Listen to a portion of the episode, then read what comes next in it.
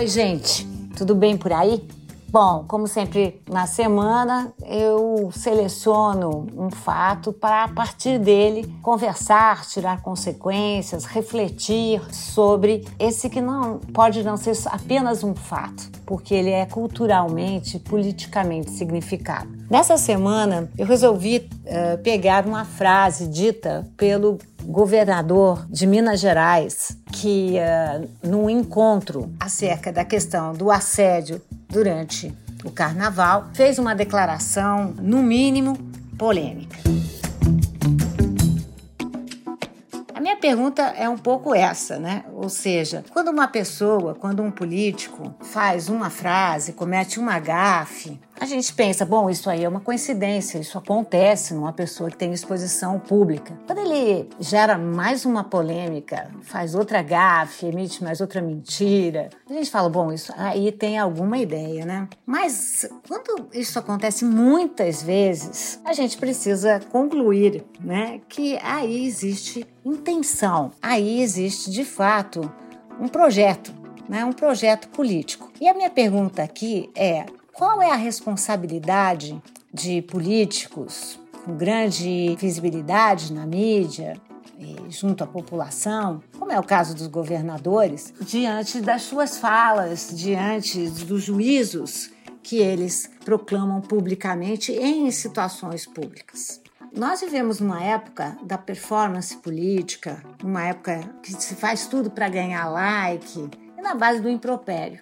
Mas eu aqui discuto, quero conversar um pouquinho com vocês sobre o sentido mais, vamos dizer, mundano primeiro, quem sabe Romeu Zema, atual governador de Minas Gerais, queira se apresentar como um representante da extrema-direita né, para a futura eleição presidencial, mas também é uma pessoa que tem aí uma responsabilidade e que precisa ser punido em função do que diz. Vamos examinar essas duas possibilidades. A questão mais pragmática, preparar eleições presidenciais para daqui a algum tempo, e a questão mais de fundo, ou seja, vamos falar aqui de responsabilidade política e responsabilidade social. Vamos ao fato. Pois bem, o governador de Minas Gerais, Romeu Zema, afirmou na terça-feira, dia 30 de janeiro, em Belo Horizonte, que ele era contra rótulos. Até aí tudo bem. Eu penso como ele. Rotular nunca é bom, porque quem rotula alguém fixa uma representação, fixa uma imagem, muitas vezes fixa um estereótipo, o que não é nada bom. Mas o que eu não gostei mesmo foi do complemento, porque ele disse que qual era o rótulo? Que homens brancos, heterossexuais e bem-sucedidos no Brasil têm sido rotulados como carrascos. Vamos lá combinar que isso não é ah, uma verdade no Brasil, ao contrário, se nós formos olhar a representação política, os homens brancos, heterossexuais e bem-sucedidos estão nos principais postos públicos e privados, né? Também dominam a mídia, também dominam as artes, também dominam a intelectualidade. Então eu não vejo como os homens têm sido perseguidos como se fossem carrascos. Bom, se a frase já era ruim, ela ficou ainda pior, pois a declaração foi dada durante o lançamento do programa do governo de Minas Gerais para atendimento a mulheres que possam ser vítimas da violência e do assédio sexual. Isso durante o carnaval de 2024. Bom, para não dizerem que eu estou tirando a frase de contexto, porque isso é que se costuma fazer toda vez que uma pessoa é criticada, ela diz: não, tirou de contexto, vamos falar a frase toda, né? E abrir aqui uma aspas. Repito, as aspas são do governador de Minas Gerais, não são minhas. Romeu Zema disse o seguinte: tem negros, tem LGBT trabalhando e respeitados. É muito perigoso rotular. No Brasil, a coisa mais comum que acontece é rotular. Se alguém é homem, é branco, é heterossexual, é bem-sucedido, pronto, rotulado de carrasco. Essa é a frase de Romeu Zema. Como não tirar de contexto? Ele estava falando sobre um tema muito importante, que é não só o feminicídio. O Brasil, segundo a ONU, é o quinto país que mais sofre com crimes de feminicídio e vou definir aqui: feminicídio não é um crime comum, um crime qualquer contra mulheres, mas é um crime sobre mulheres que foram mortas, assassinadas, vitimizadas por serem mulheres. Explicando melhor, se uma mulher, enfim, cometeu uma infração de trânsito e vai ter uma altercação, vai ter aí uma briga e tudo mais, e, e, acaba, infelizmente, assassinada, isso é um assassinato grave, mas não é um feminicídio, porque ela não foi assassinada por ser mulher. Vamos falar aqui de assassinatos ou de violências por feminicídio. Então, em primeiro lugar, o governador Zema fez um desserviço porque não tratou de feminicídio naquele contexto, naquele lugar. O Brasil tem essas taxas de feminicídios tremendas, sobretudo entre mulheres de 18 a 44 anos, e a maioria entre 18 e 24 anos, e uma parte significativa desses crimes ocorrem justamente em contexto de carnaval. Agora vamos falar da inversão que produziu o governador Zema ele disse que o problema maior seria com os homens brancos, heterossexuais e bem aquinhoados. Bom, é importante observar que os homens brancos, repito, boas condições financeiras, heterossexuais, eles têm, na verdade, uma série de privilégios, né? Estou dizendo aqui que tem vida fácil, porque no Brasil esse é um país muito desigual, o oitavo país mais desigual do mundo e, enfim, uma série de homens brancos heterossexuais sofrem com esses problemas. Mas, na verdade, o que a gente vê ocorrer é que na maioria das sociedades os homens brancos tendem a receber benefícios e vantagens estruturais muitas vezes por causa da sua identidade racial ou de gênero. Enfim, o que acontece na prática é o oposto do que o governador de Minas Gerais alegou. O oposto em que sentido? Porque no Brasil, temos falado muitas vezes, ocorre o racismo estrutural, ou seja, estamos falando de sociedades historicamente construídas sobre estruturas patriarcais que favoreceram homens brancos em termos do acesso a recursos, oportunidades e também poder. E isso tem um reflexo imediato em termos do pleno emprego, da habitação, da educação e mesmo das interações com o sistema de justiça. Haja visto que nas prisões existem muito mais homens negros do que homens brancos, assim como existem mais mulheres negras do que mulheres brancas. Bom, o Brasil possui uma longa história de desigualdade racial que se reflete justamente nessas disparidades, que são disparidades socioeconômicas entre a população branca e a população negra. Os indicadores como renda, acesso à educação, oportunidade de emprego, mostram como permanecem durante séculos, desde a nossa colonização, desigualdades significativas entre os grupos raciais favorecendo justamente os homens brancos, heteronormativos e de com boas condições financeiras. Errou o governador Romeu Zema. Agora vamos falar mais um pouquinho de feminicídio.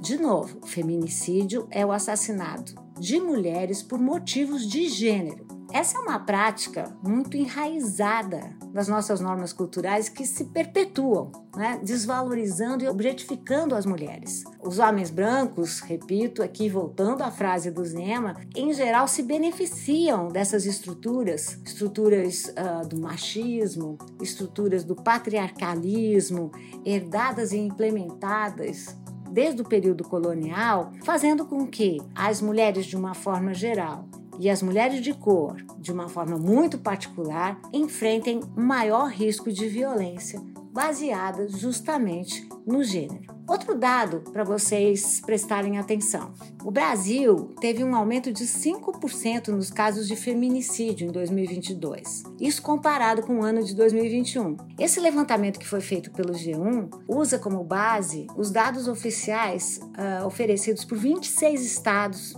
e também o Distrito Federal. São 1,4 mil mulheres mortas apenas pelo fato de serem mulheres, uma a cada seis horas em média. Esse número é o maior registrado no país desde que a lei do feminicídio entrou em vigor em 2015. E vejam bem, até então não havia nem nome para esse tipo de crime. E quando não há nome, é porque sobra contradição. Outro lado, outro ângulo do mesmo problema para a gente refletir aqui. Essa alta acontece na contramão do número de assassinatos sem recorte de gênero, que foi o menor da série histórica. Isso segundo o monitor da violência do Fórum Brasileiro de Segurança Pública. Ou seja, com 40,8 mil casos, o país teve 1% a menos de mortes em 2022 do que em 2021. Então vejam, aumentou o feminicídio, enquanto que as mortes comuns, não motivadas pelo gênero, diminuíram. Esses são dados importantes para a gente pensar, porque se as taxas de assassinatos diminuíram, as taxas de feminicídio aumentaram. As taxas de assassinato, segundo essas mesmas fontes, são maiores no Mato Grosso do Sul, menores em São Paulo, e as taxas de feminicídio maiores também no Mato Grosso do Sul e menores no Ceará. Bom, tudo isso para a gente pensar um pouquinho mais nessa frase do Romeu Zema, e mais do que isso, para a gente pensar em responsabilidade pública. É importante que a gente destaque aqui que a discussão sobre privilégio, privilégio branco, privilégio heteronormativo, privilégio das pessoas mais bem aquinhoadas, não é uma acusação pessoal. Também não há nada de normativo, nada de moral nessa acusação. Mas é uma análise crítica pautada nas estruturas sociais herdeiras da colonização, mas que continuam vigentes no país onde a violência é epidêmica sobretudo a violência contra mulheres. Sendo assim, gente, reconhecer o privilégio não implica que a vida de um indivíduo seja fácil, nem que todos os homens brancos não tenham problemas, mas sim que certos grupos são favorecidos em determinados contextos sociais. E a conscientização sobre essas questões, ela é fundamental para que a gente possa promover a igualdade e a justiça. Dito isso, seria Zema, Romeu Zema e os outros homens brancos e mais bem aquinhados, heteronormativos, apenas taxados como carrascos?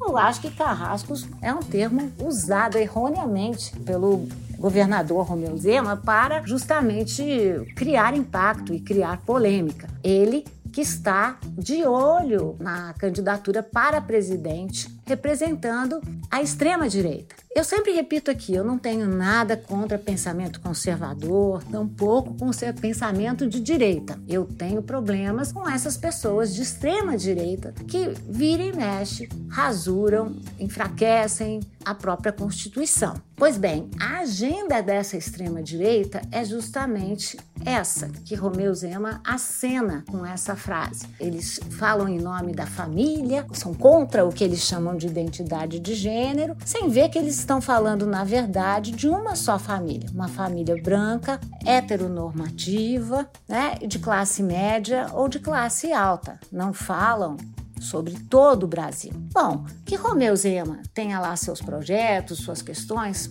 é um tema dele. O meu problema aqui com vocês é muito maior. Qual é a implicação dessa frase de Romeu Zema nesse contexto, no contexto de pré-carnaval? É muito grande porque nós mulheres vivemos, não só mulheres, a população LGBTQIA, também, vivemos sob ataques. Ataques violentos que geram morte, geram criminalidade e muito assédio, sobretudo no carnaval. Então, enfim, eu acho que é importante que durante o carnaval a gente pense no seguinte: não é não. Ou seja, a gente pode se divertir, a gente pode gostar muito de samba, gostar muito das músicas, como eu também gosto, aproveitar, mas não é não, né, gente? E é importante que a gente politize o assédio e assim não permita o assédio e conscientize toda a população, sobretudo a população branca, heteronormativa, masculina e bem ou mal aquinhoada, tanto faz. Mas essa é uma mensagem para todos, todas e todes. Errou o governador Zema, que inclusive reeleito em 2022, tem chamado a atenção pelas polêmicas que ele cria. Ele já elogiou Mussolini, já disse que o pessoal do sul e do sudeste do país é que trabalhava, que o pessoal do nordeste eram como as vaquinhas leiteiras que ficavam mamando nas testas dos outros, e inclusive perguntou se a grande escritora Adélia Prado, na verdade, trabalhava num rádio. Olha, gente, eu não estou aqui para analisar Romeu Zema, mas estou aqui para analisar as consequências das falas que ele produz as consequências para um Brasil ainda muito marcado por uma violência epidêmica que atinge, sobretudo, as mulheres. É isso, pessoal. Um abraço. Ficamos por aqui por enquanto. Esse é o meu podcast hoje, gente. E a cada episódio eu vou escolher aqui um fato, uma situação da semana e vou procurar ampliar a ideia dessa situação, analisar, contextualizar, se inscreve lá no Spotify ou na plataforma de podcast que você preferir. E me segue, por favor, lá no Instagram, arroba Lilia Schwartz. Assim você pode me dizer o que você achou, se gostou, se não gostou, se tem alguma sugestão, se eu acertei, se eu errei também. Porque muitas vezes a gente acerta muito com o erro, né? De que maneira? Errando e aprendendo com ele, nós ficamos melhor, porque acaba lidando com a realidade de forma mais complexa. Esse podcast podcast é produzido pela Baioc Conteúdo. Ele tem a direção do grande Nilman Costa, que também faz roteiro junto com Luiz Fugita, e a edição é da igualmente grande Amanda Hatsira. Até a semana que vem, gente, com mais um tema para a gente lidar, discutir, dialogar, porque é dialogando que nós vamos mais longe. Abraço para vocês. Tchau.